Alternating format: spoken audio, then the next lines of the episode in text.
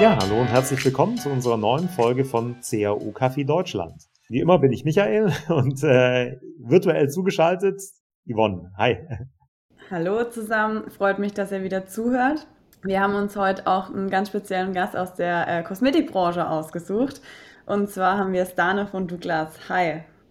Ja, hallo zusammen. Ähm, Genau, es hört sich für mich immer noch ein bisschen komisch an, wenn man mich äh, so ankündigt aus der Kosmetikbranche. Aber ja, es ist schön. Ich bin jetzt seit zweieinhalb Jahren bei, bei Douglas als AB-Testing-Manager äh, tätig, bin da im User Experience Team und freue mich heute hier zu sein. Ja, vielen Dank. Wir uns auch, Sanne.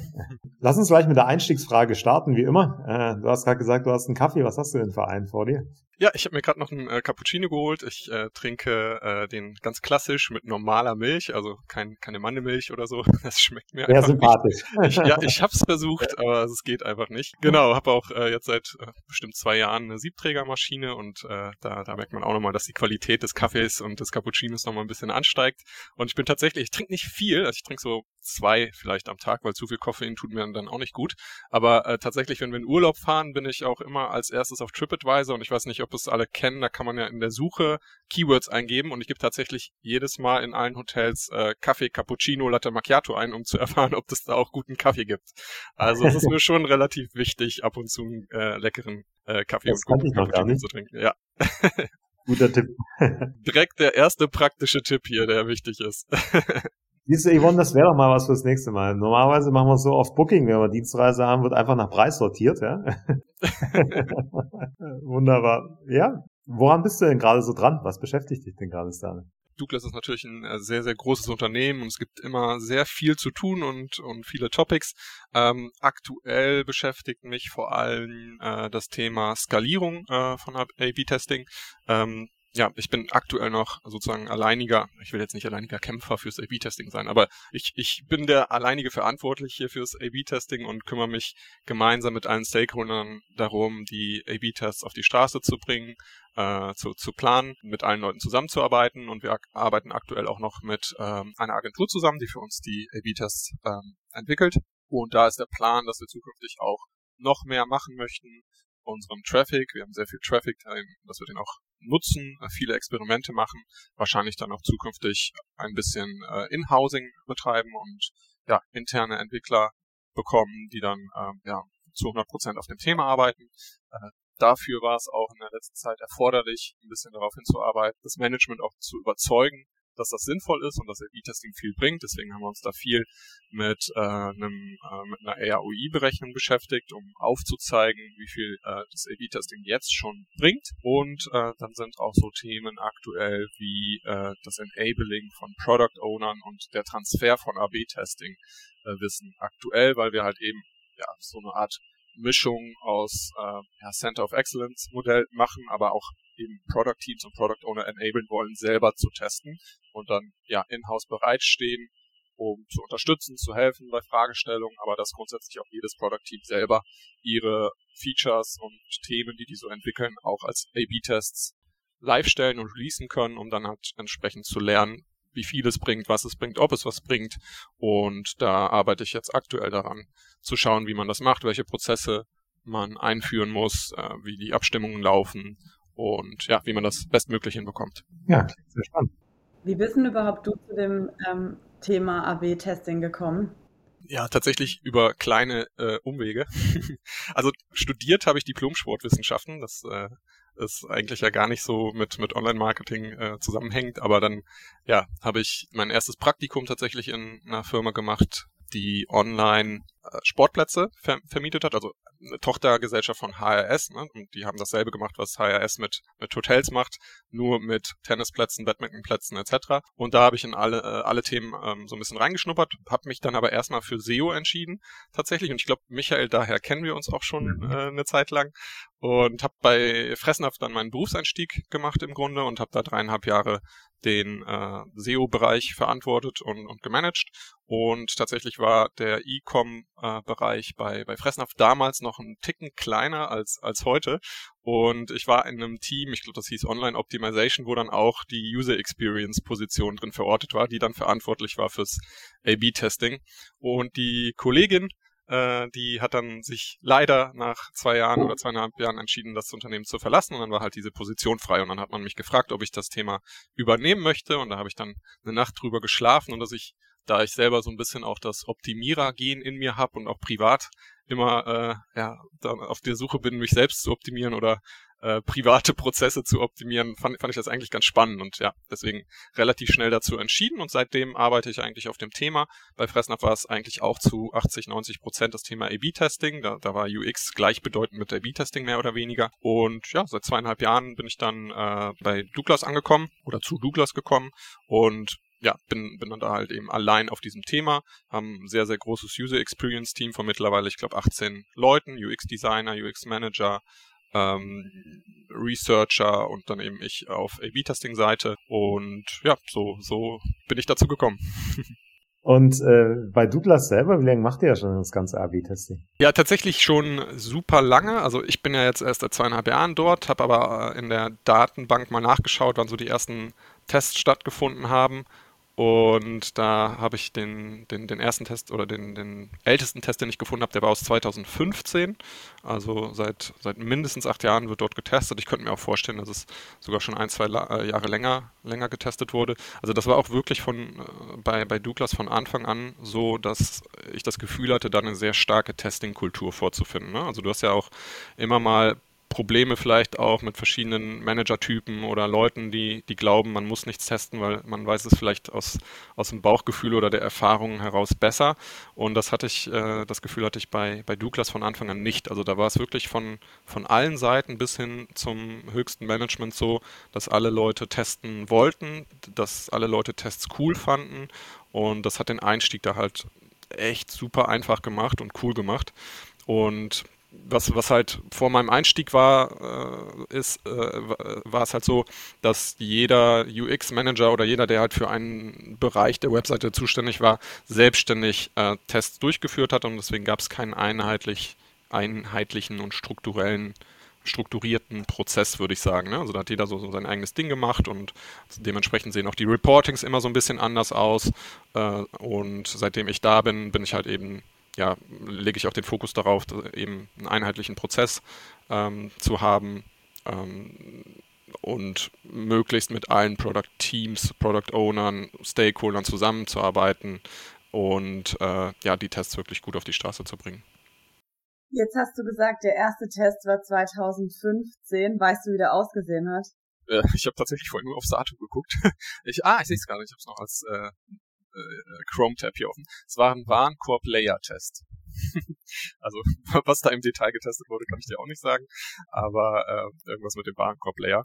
Mhm. Und ja, seitdem ist es halt echt äh, so, dass sich das Thema weiterentwickelt hat bei Douglas. Wir, wir da mittlerweile echt ähm, gefühlt relativ fortgeschritten sind, ähm, dass wirklich eben auch alle Product Owner wissen, dass man testen sollte, wir da sehr, sehr eng im Austausch sind und ähm, ich mittlerweile auch echt große Projekte, die so in Richtung Relaunch gehen, auch äh, mit, mit Tests begleite. Ne? Also da ist es nicht so, wie man es vielleicht auch mal kennt, dass man dann irgendwann sagt, ja, jetzt ist es zu groß oder wir machen großen Relaunch und das kann man nicht testen oder wir wollen es nicht testen aus Angst davor, dass vielleicht auch ein Ergebnis herauskommt, was man sich nicht wünscht, sondern äh, wir haben jetzt mittlerweile auch wirklich ein, zwei Projekte gehabt in den letzten zwei Jahren, die sehr, sehr groß waren, die äh, wichtige und große Seitenteile ähm, beeinflusst haben und wo wir dann wirklich so Step by Step alle möglichen äh, Dinge, die da passieren sollten und optimiert werden sollten, dann halt eben als Einzelprinzip und Hypothese überprüft haben.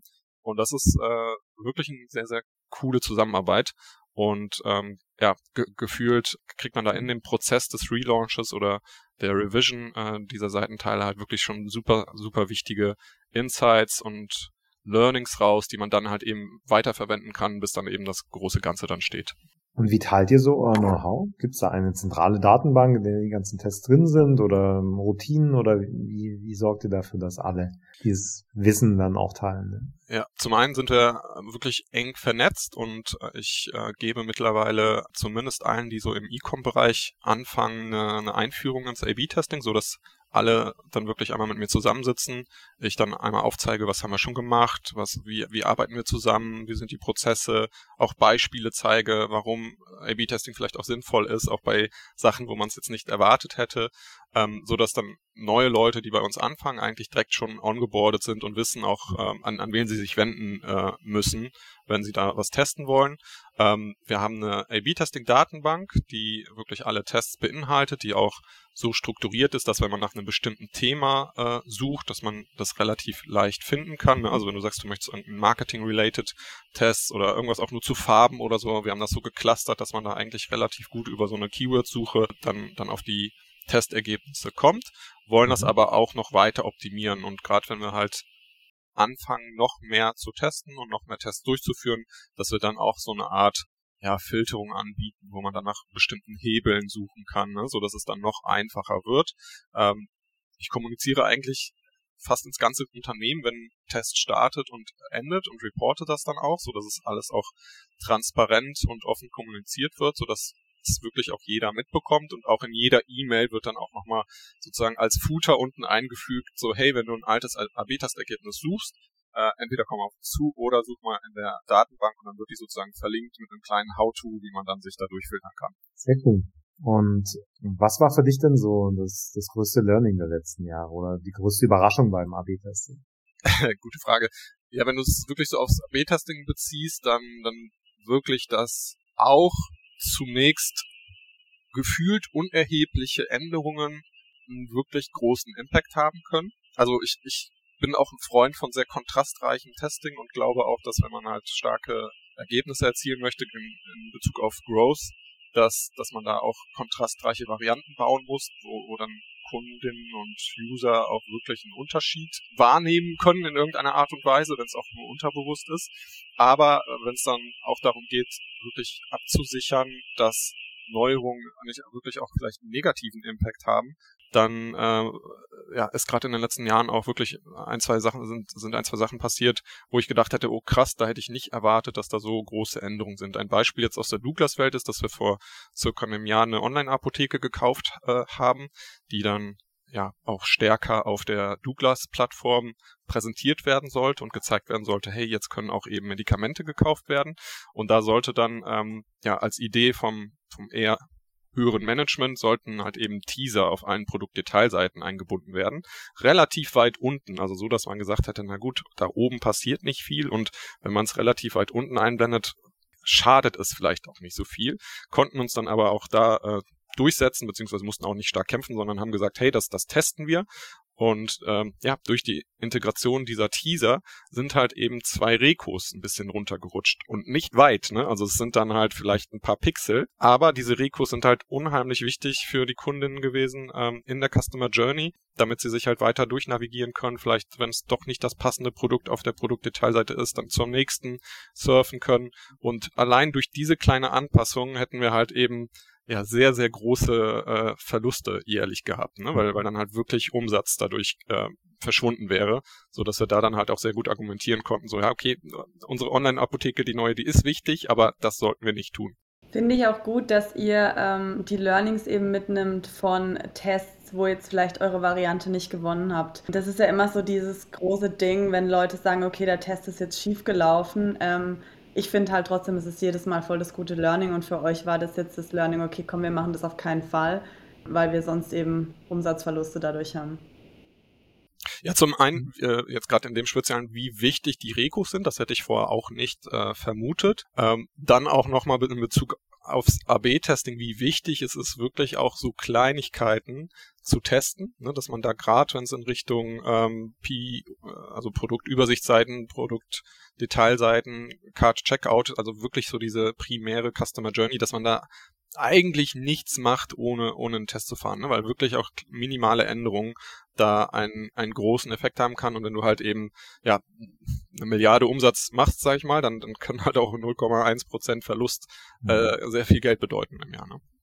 Und, und, und ich finde es auch, also ich finde schon, da gibt's ja unterschiedliche Meinungen, auch wenn du dir auf LinkedIn irgendwelche Kommentare oder Texte anguckst, da gibt's dann auch eben Leute, die das so ein bisschen äh, belächeln, wenn man sagt, so ja, ein negativer Test ist auch ein Learning, weil sie sagen, okay, alles muss eben auch dieses Growth-Thema und wenn du halt zu wenig ähm, erfolgreiche Tests hast, dann, dann ist es halt nicht gut für dein Testing-Programm und das stimmt auch, aber ich finde es halt eben auch, ich sehe es genauso äh, wie du, Yvonne, also diese Learnings sind unheimlich viel wert und die kann man ja eben dann auch wieder in Follow-up-Tests oder auch in anderen Bereichen des Unternehmens nutzen, um daraus wieder dann auch ähm, ja, Revenue oder, oder Umsatz zu ziehen. Ne? Also ich glaube, so ein wie, wie wichtig die Reco ist und dass sie prominent angezeigt wird, das könnte auch im Newsletter-Marketing oder in irgendwie Display-Marketing ähm, relevant sein. Und deswegen, ja, sehe ich das auch so. Und wir berechnen uns auch in unserer ROI-Berechnung, packen wir diese Tests auch mit rein und zeigen da halt auch auf in einem gesonderten ähm, Formularfeld, wie, wie viel uns denn auch die AB-Tests gespart haben. Ne? Also, weil wenn wir solche Dinge einfach umgesetzt hätten, dann ähm, ja, hätten wir einfach da auch sehr große Umsatzverluste. Ja, ich finde das ein spannender Punkt, den du ansprichst. Also ich finde auch beim ganzen äh, Growth Marketing, Growth Hacking Thema gehen viele immer davon aus, dass die Conversion Rate irgendwie was ist, ähm, das wie auf Levelbasis funktioniert. Ne? Ich habe jetzt irgendwie ein gewisses Level meiner Conversion Rate und jetzt kommt das nächste Level und so kommt das Wachstum und und und. Mhm. Aber viele vergessen aus meiner Sicht, dass halt die Conversion Rate durchaus was Volatiles ist. Ne? Also ja. ich schwank jeden Tag, ja, ähm, und äh, alle möglichen Faktoren haben eine Auswirkung auf die Conversion. Die ist nie stabil, ja. Ähm, und ja. Äh, um zu wachsen, musst du halt dann auch deine Conversion Rate verteidigen, sozusagen. Ne? Da kannst ja. du sagen, so, jetzt mache ich nichts mehr, weil jetzt habe ich mein Level. Ähm, und dazu zählen halt auch negative Tests. Ne? Ja. Ähm, Super spannend, vielleicht auch ein Beispiel aus der Praxis. Ähm, wir haben letztes Jahr einen Test im äh, Warenkorb gemacht, wo wir unsere Proben wir haben so Beigabenproben, wo wir die prominenter platziert haben und das für zumindest ein Teil unserer Kunden sehr wichtig ist. Und das hat auch sehr gut funktioniert. Und jetzt ist ähm, ein Dreivierteljahr später aus, aus Gründen ist es auch relativ spät dann erst final integriert worden. Das äh, Thema äh, Development Ressourcen ist ja nicht neu. Also es ist relativ spät live gekommen und jetzt ist es live und man sah nicht mehr wirklich diesen Effekt. Ne? Und äh, da kam halt die Frage dann auf, ja, wie real sind dann wirklich diese Zahlen aus einem AB-Test und warum sehen wir das jetzt nicht? Ne? Und da ist dann halt ganz spannend, was in so einem Dreivierteljahr auch einfach passieren kann, weil dann halt entsprechend die, äh, zum einen ist die Add-to-Card-Rate stark hochgegangen, also viel mehr Kundinnen haben Sachen in den Card gelegt, wo, was vermuten lässt. Und, und, und gleichzeitig ist aber die, die Conversion Rate, die Micro-Conversion Rate vom Card zum Checkout stark runtergegangen. Das heißt, es ist ja auch einfach sehr viel passiert in letzter Zeit äh, in mhm. Richtung Inflation oder Unsicherheiten und äh, egal woher es her herkommt, am Ende wird der Warenkorb viel öfter genutzt, als ich lege da Sachen Sachen rein, aber kaufe nicht. Ne? Und deswegen wurde dann entsprechend dann auch der direkte Effekt, den wir vielleicht von einem Jahr in einem Test gesehen, äh, gesehen haben, ko konnte nicht mehr so eins zu eins übertrag, äh, übertragen werden, weil einfach der Nutzungskontext auch sich komplett geändert hat. Also die Zahlen sahen komplett anders aus und das war für mich dann auch nochmal sehr spannend zu sehen, ja, wie, wie wichtig, wie wichtig es ist, zum einen da dann halt eben auch offen mit allen Leuten zu kommunizieren und das aufzuzeigen, ne? dass da irgendwie nicht auch falsche Erwartungen kommen und sagen, ja, okay, egal wann wir es jetzt irgendwie live bringen, dann mhm. kommt da x Prozent auf die Conversion Rate drauf, sondern dass es halt eben auch stark abhängig davon ist, was für einen Traffic haben wir, wie viel Traffic kommt von wo, äh, wie sind äh, die Marketing-Channels verteilt und ähm, ja, dass, dass man einfach diesen direkten Verbrauch, äh, Ver, äh, Vergleich braucht. Wenn, wenn du jetzt nochmal möcht, wissen möchtest, wie der wirkliche Effekt aktuell von diesem Feature ist, dann müssten wir es eigentlich nochmal AB testen und zurücktesten, weil du es sonst mhm. eigentlich so in den Zahlen äh, in Analytics nicht sehen kannst. Ja, finde ich einen total wichtigen Punkt, auch äh, Retests durchzuführen. Ne? Klar kommt das äh, im täglichen Doing bei vielen Unternehmen zu kurz, ne? weil man ja seine Roadmap verfolgt, weil man ja doch ja. viele neue Dinge auch testen möchte, aber ich sehe es wie du, es ist extrem wichtig, sowas auch mal zu challengen wieder, weil sich eben so viel verändern kann auf den Seiten. Ja.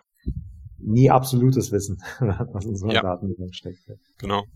Was würdest du denn sagen, sind bei euch äh, die größten Herausforderungen bei Douglas beim Testing? Die größten Herausforderungen, also zum einen haben wir eine relativ komplexe Webseite jetzt technisch betrachtet, ähm, arbeiten wir mit einer Single-Page-Application. Das heißt, die Entwicklung der A-B-Tests ist häufig nicht so einfach, wie ich das gewohnt war in der Vergangenheit. Also ich bin jetzt selber kein Entwickler, äh, kann aber, sag ich mal, die Basics äh, von äh, HTML, CSS JavaScript und würde auch ger ganz gerne mal irgendwie so eine ganz einfache Sache selber machen. Aber selbst das ist bei einer Single-Page-Application nicht möglich, weil dann entsprechend ständig äh, irgendwelche Schleifen laufen oder Rechecks gemacht werden, so dass du dann selbst, wenn du es schaffst, eine Änderung zu machen ursprünglich im Code, dann wird die aber irgendwie nach einer Sekunde wieder irgendwie weggemacht von der Single-Page-Application, so dass ähm, man da einfach mit mit den Entwicklern zusammenarbeiten muss und, und schauen muss, was was es dann für Lösungen gibt bei den speziellen A/B-Test-Cases. Äh, also ähm, ja, das, das ist auf jeden Fall eine Herausforderung bei uns. Dann ist das Thema Datenqualität ein sehr großes Thema. Also es ist halt super wichtig, dass die Daten immer stimmen in unseren Analyseprogrammen. Also wir bearbeiten mit Adobe Analytics und da ist es dann halt auch vom Analytics-Team so, dass es auch teilweise skeptisch gesehen wird, auch vielleicht zu Recht, wenn wir einen AB-Test machen, der dann irgendwie aktuelle Reports zer zerschießt oder da die Zahlen ändert, ne? weil dort halt eben Stakeholder darauf angewiesen werden, teilweise Reports bis hin äh, in die Geschäftsführung gehen und wenn dann halt über äh, zwei Wochen oder ständig, wir machen ja ständig AB-Tests, wenn da ständig irgendwelche Verfälschungen drin sind, dann mhm. ähm, ist das schon relevant für die, so dass wir da halt sehr eng mit dem Team auch zusammengearbeitet haben, da auch gewiss ähm, in den letzten Monaten und Jahren auch immer mal wieder ein bisschen Reibung waren, weil da halt eben auch Zielkonflikte bestehen, aber da auch eben wichtig war, dass wir immer wieder sprechen und einfach versuchen, ähm, ja, bestmöglich lösungsorientiert vorzugehen, zu schauen, wie man einen guten Kompromiss hinkriegt und eben auch wieder diese Transparenz zu schaffen. Ne? Also wir gehen halt mittlerweile hin und ähm, ja, sagen dem Team halt so früh wie möglich Bescheid, wenn wir wissen, was für ein Test kommt, damit dort äh, ja so eine Art DA-Check, so eine Art Digital Analytics-Check gemacht werden kann, äh, ob Daten beeinflusst werden, wie sie beeinflusst werden und wie wir dann eben damit umgehen können. Genau, und das Thema wenig, zu, zu wenig Budget ist bei uns auch ein Thema oder Ressourcen ähm, ein Thema gewesen, ne? dass wir eigentlich sagen, hey, wir müssen noch mehr testen. Ähm, es ist super wichtig, dass wir da mehr experimentieren und mehr machen, schneller lernen. Und ähm, ja, da war es halt eben so, dass wir das, glaube ich, ganz gut in den letzten Wochen und Monaten gemacht haben, dass wir da nochmal den, den Wert echt aufgezeigt haben, wie viel es bringt, äh, mit wie viel Ressourcen und Budgeteinsatz wir es aktuell machen und dass wir äh, da gesagt haben, hey, dann lass uns doch jetzt erstmal mit, ähm, ja, mit, mit dem nächsten Schritt weitermachen und zunächst mal ein bis zwei äh, neue Entwickler rein fürs A-B-Testing und fürs Experimentation-Team ähm, onboarden. Und ja, da werden wir in den nächsten Monaten dran arbeiten, dass wir hoffentlich ähm, vielleicht auch ein, zwei coole und äh, gute Leute kriegen. Also wenn ich kurz Werbung machen darf, wenn irgendjemand Bock hat oder jemand einen Entwickler kennt, äh, meldet euch gerne bei LinkedIn bei mir. Ja, geht mal gehen weiter. ja, jetzt hatten wir ja gerade schon über das Thema Ideen äh, für AB-Tests auch gesprochen. Also sprich, was, was soll ich denn jetzt testen? Soll ich einen Retest durchführen? Soll ich was Neues testen? Wie kommt ihr denn auf neue Testing-Ideen? Und habt ihr da eine Roadmap oder wie geht ihr vor? Also bei, bei Douglas ist es wirklich so, dass Testideen von allen Seiten kommen. Wir äh, haben ja ein riesiges User Experience Team, wo dann die einzie- äh, einzelnen UX Manager und UX Designer in den verschiedenen Product Teams mit den Product Ownern und, und den Entwicklern sehr, sehr eng zusammenarbeiten und dort dann hauptsächlich äh, qualitative Untersuchungen und, und, und Research auch machen. Ne? Und, und auch daraus entsteht halt unheimlich viel und viele Hypothesen und Ideen. Also ähm, ein, zwei Beispiele, wir machen halt sehr, sehr äh, viel in, in einem Kundenblog. Das heißt, wir haben pro Jahr ungefähr immer 30 äh, Kundinnen, die wir akquirieren und die fragen, hey, habt ihr Bock für irgendwie einen Gutschein pro Monat bei uns im Kundinnenblog mitzumachen? Und dann können wir dort Fragen stellen. Ne? Und dann, wenn wir irgendwie eine Idee haben oder ähm, Themen, Themen wissen wollen, dann machen wir da ein neues Design oder einen Screenshot rein oder stellen einfach nur Fragen und können das jede Woche in den Kundenblog reinpacken und dann kriegen wir halt Feedback, der dann ausgewertet äh, werden, ausgewertet werden kann. Und ähm, ja, daraus allein entstehen halt schon äh, super, super viele Ideen, was man machen kann. Ne? Dann haben wir, wie gesagt, die Product Teams, die, die an äh, ja, den Themen arbeiten und auch Experten für ihre eigenen Domänen sind. Äh, unsere Website ist in Domänen aufgeteilt, also beisp beispielsweise Checkout oder PDP ist eine Domäne. Ähm, ja, woraus dann halt eben entsprechend schon ähm, ja, super viele Testideen kommen und wo ich ja auch in dem Prozess, wie ich es gerade schon erzählt habe, dann mit dabei bin und, und auch ja, helfen kann, wenn es darum geht, wie kann das Testdesign aussehen und oder wie könnten auch die Varianten aufeinander aufbauen, dass man halt gewisse Learnings machen kann. Ähm, und auch von den Stakeholdern kommen unheimlich viele Sachen. Also ja, es passiert einfach äh, schon aus rechtlicher Sicht so viel, dass man sagt, okay, äh, letztes Jahr mussten die Preise angepasst werden, so dass es da äh, von Legal-Seite Anforderungen an die neue Preisdarstellung gab, wo man dann auch wieder sagt, okay, wenn wir es jetzt so machen, wie es jetzt wirklich ähm, vorgeschlagen wird, vielleicht aus dem Legal-Team, dann könnte das problematisch sein. Also lass uns dort auch mal vielleicht zwei, drei äh, Varianten äh, mit aufnehmen, die qualitativ verproben, schauen, was sind Vor- und Nachteile und dort dann auch wieder in die quantitative Untersuchung gehen und das testen.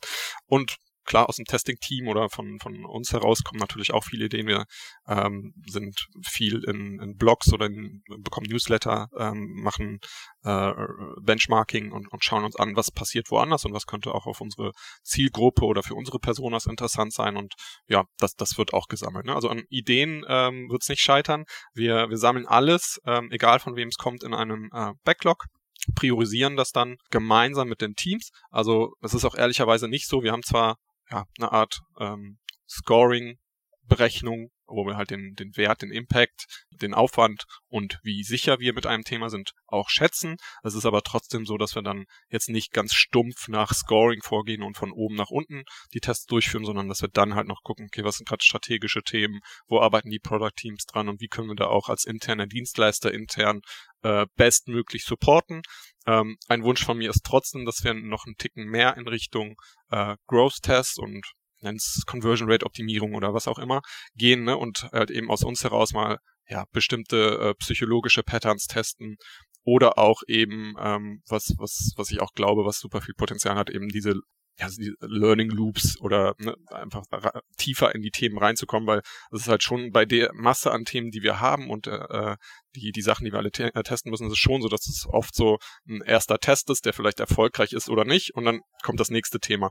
Und mein Wunsch ist es schon dann zu sagen, hey, wir haben jetzt beispielsweise bei den ähm, Proben im Warenkorb gelernt, dass das schon wichtig ist und gut funktioniert und die Conversion Rate erhöht hat, dass man dann sagt, okay, Follow-up-Test. Wir machen es noch prominenter Follow-up-Test. Wir zeigen direkt die Produkte an und du kannst die Proben direkt in den Card legen. Hey, du kannst es dann vielleicht noch mit durch den kompletten Checkout ziehen und, äh, und das dort anzeigen und du kannst es auf der Produktdetailseite anzeigen und sagen, hey, im Card kriegst du Proben. Also du kannst eigentlich aus einem erfolgreichen oder auch nicht erfolgreichen Test wahrscheinlich äh, Dutzend, ein Dutzend neue Testideen generieren, die jetzt aktuell bei uns aufgrund der Masse der Themen eher so ein bisschen ja, zurückgestellt werden, aber wo mein Wunsch dann mit ein bisschen mehr Ressourcen ist zu sagen, okay, und jetzt ist es das, ist es die Aufgabe von uns als Testing und Experimentation Team, dort tiefer reinzugehen und zu schauen, ob man da ähm, wirklich alles rausholen kann, was da an Potenzial drin steckt. Testet ihr immer nur eine Variante gegen eine andere oder macht ihr auch mal manchmal multivariate Tests? Äh, wir testen, würde ich sagen, im Schnitt in, in 90% der Fälle ein bis zwei Varianten gegen die Default. Wir haben super viel Traffic und, und könnten wahrscheinlich auch mit insgesamt äh, vier Varianten, also Default gegen drei Varianten testen. Aber da zeigt meine Erfahrung auch schon, dass es äh, schon losgeht ähm, zum, zum Thema Alpha-Fehler-Kumulierung, dass du dann halt Ergebnisse bekommst, die, wenn du dann äh, in einem 1 zu 1 Test einen Follow-up-Test machst, sich nicht immer so wieder äh, spiegeln und wieder äh, zeigen. Ne? Ähm, so dass ich eigentlich ein Fan davon bin, eher mit weniger äh, Varianten zu testen, dort dann aber ein statistisch eher sicheres Ergebnis zu bekommen und dann, wenn es halt eben Folgefragen gibt oder Follow-up-Testideen oder andere Varianten, dass man die dann halt eben nachtestet, wieder vielleicht gegen, gegen den neuen Gewinner oder gegen die neue Default dann. Ähm, ganz großen Testen mit super vielen Varianten ist meine Erfahrung, dass sich das am Ende dann ja nicht, nicht äh, so ähm, widerspiegelt, das Ergebnis.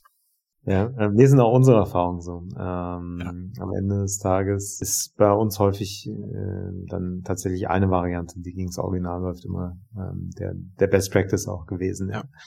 Ähm, auch weil du dich halt selber dann disziplinieren musst und tatsächlich dann nur die Variante nimmst, wo du auch äh, selber am, am meisten Chancen siehst. Ne? Ja. Klar du da auch wieder Verzerrung drin, aber es sorgt dafür zumindest, dass nicht zu offen und zu viele äh, Dinge dann mittestest. Ne? Ja, also Douglas ist natürlich schon in einer sehr komfortablen Position und äh, hat sehr, sehr viel Traffic. Also ich kenne ja jetzt auch nicht ähm, super viele Unternehmen, aber ich war jetzt bei Fressnapf und ich war bei Douglas und da war äh, der Traffic, den Douglas hat, auf jeden Fall noch, noch erheblich größer und höher und das ist schon äh, sehr schön als A-B-Tester so viel Traffic zu haben. Deswegen ist, ist da jetzt meine Position zu, dass drei Varianten inklusive Default schon in Ordnung sind, weil ich auch ein Fan davon bin, vielleicht äh, aufeinander aufbauende Varianten zu bauen, ne, um halt wirklich auch dann zu schauen, isoliert, ob dann nochmal was zusätzliches oder an eine noch äh, kontrastreichere Variante dann eben noch ein bisschen besseres Ergebnis mhm. liefert. Wenn da irgendwie Unklarheiten dann sind, dann könnte man dann immer noch einen One-to-One-Test nachliefern, aber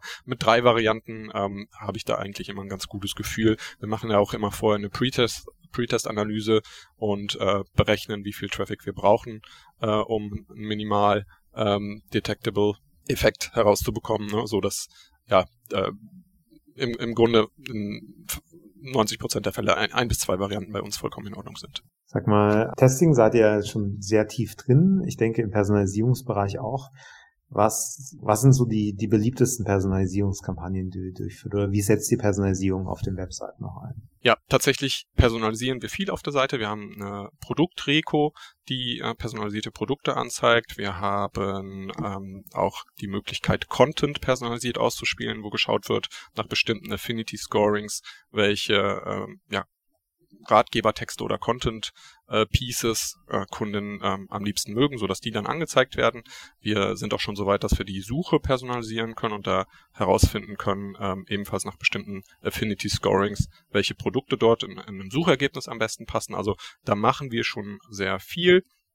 Ähm, können da aber noch viel mehr machen, gerade im Experimentation-Bereich konzentrieren wir uns aktuell stärker noch aufs, sag ich mal, reine AB-Testing, weil wir da einfach so unheimlich viel zu tun haben und so viele Topics haben, dass wir da schon äh, sehr ausgelastet sind mit unseren aktuellen Ressourcen, ähm, möchten da aber zukünftig dann natürlich auch noch mehr rein und da liegt dann vermutlich auch noch mehr Potenzial. Also wir haben so Features wie den äh, Beauty, Beauty Mirror oder das Beauty Profile, wo man dann als Kundin ähm, ja eingeben kann, was man für Probleme vielleicht mit der Haut hat, ähm, ob man ähm, eine trockene Haut hat, was, was für Produkte man verträgt, ob man äh, vegane Produkte haben möchte, etc. Also da, da füllt man so ein bisschen sein, sein Profil aus. Da wird aber aktuell noch nicht viel gemacht. Ne? Und da ist meine Idee, dass man diese Informationen, die zumindest von einem Teil der Kunden auch freiwillig dann gegeben wird und wo man jetzt äh, vermuten könnte, dass da auch ein sehr hohes Involvement und Engagement vielleicht auch da ist von diesen Kunden, dass man diese Informationen auch viel stärker nutzen könnte und dann zukünftig beispielsweise die Information,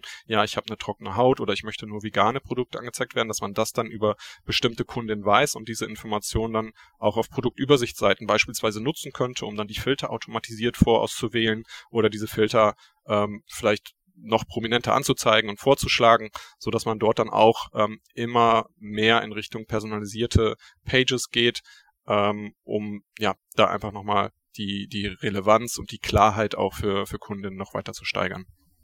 Nutzt ihr eigentlich schon KI im Unternehmen auch? Oder nutzt du es besser gesagt, Sami? ja, tatsächlich. Also zum einen haben wir jetzt auch bald einen AB-Test geplant, wo wir ähm, ein Tool einmal testen wollen, was ähm, ja, KI-basiert äh, psychologische Trigger ausspielt, solche sogenannte Nudges. Also da soll dann erkannt werden, was brauchen dann eigentlich Kundinnen, um vielleicht so den letzten Step oder mhm. den letzten Schubs zu bekommen, um dann auch durch den Checkout zu gehen. Und dann gibt's dann eine Auswahl von, ich sag mal, 40 oder 50 äh, Nudges, die dann halt erkennen, okay, diese Kundin braucht jetzt vielleicht nochmal ähm, das Thema, dass das Produkt sehr beliebt ist, dann kommt irgendwie oben links so ein kleines Nudge eingeflogen, wo, wo dann drauf steht, hey, du machst dir nichts falsch, dieses Produkt ist super beliebt, wohingegen andere Kundinnen vielleicht eher mit dem Cursor ähm, über die Bewertung ständig fliegen und so eine Kundin würde dann äh, angezeigt bekommen, hey, ähm, dieses Produkt ist wirklich top bewertet, du machst dir nichts falsch. Ne? Und sowas wird dann halt eben über AI soll das erkannt werden und wir erkennen das ähm, dann und zeigen das entsprechend an.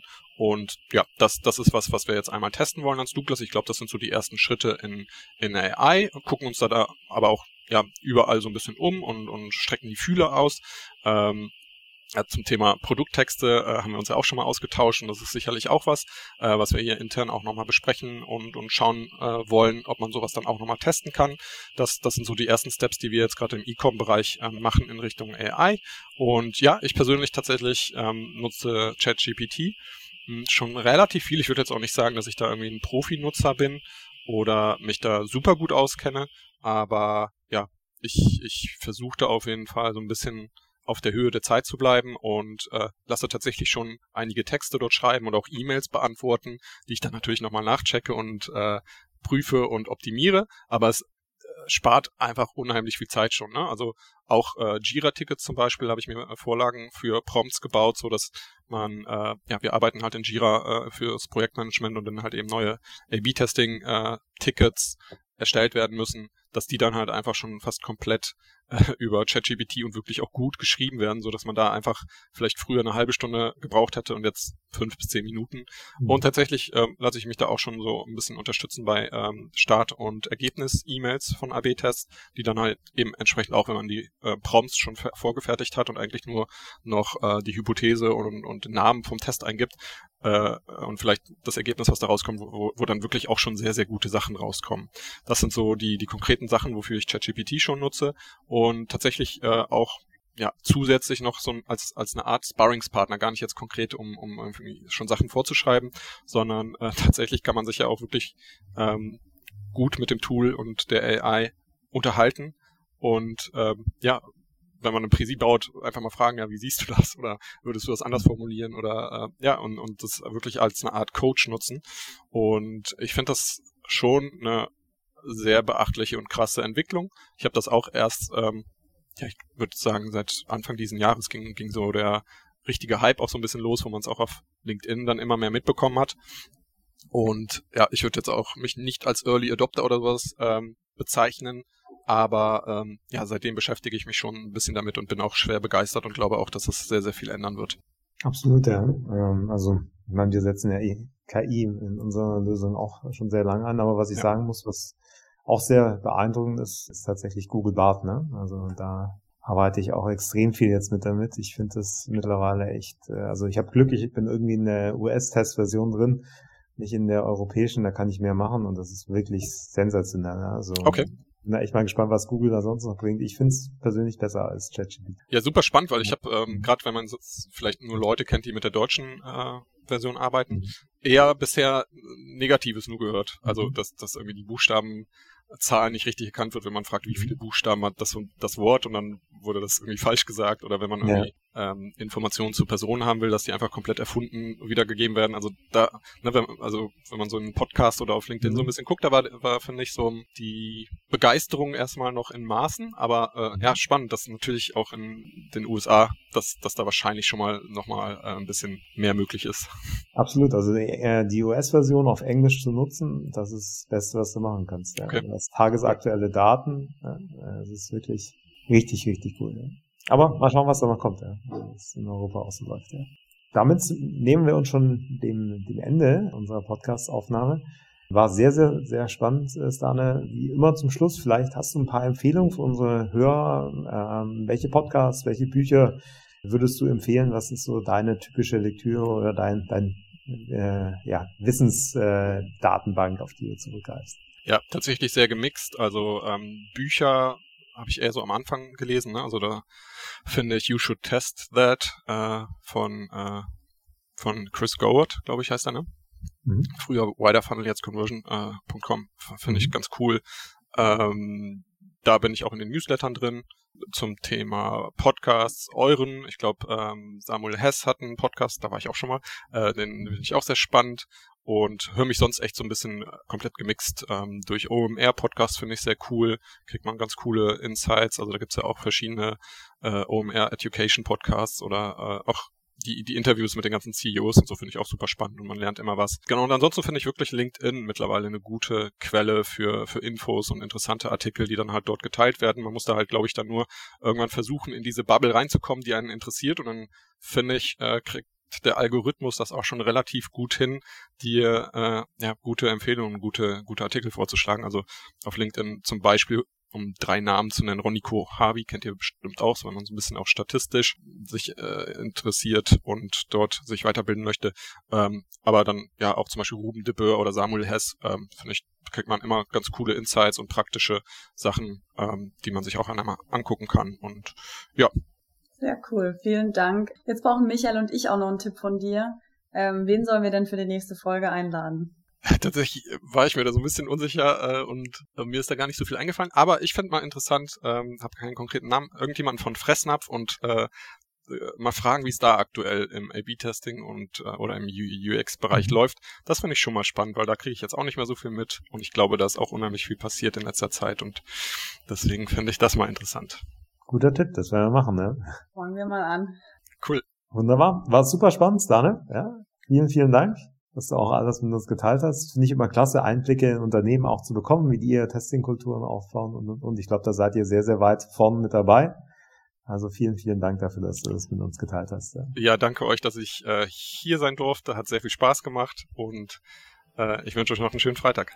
Ja, danke dir auch. Bis dann. Ciao. Tschüss.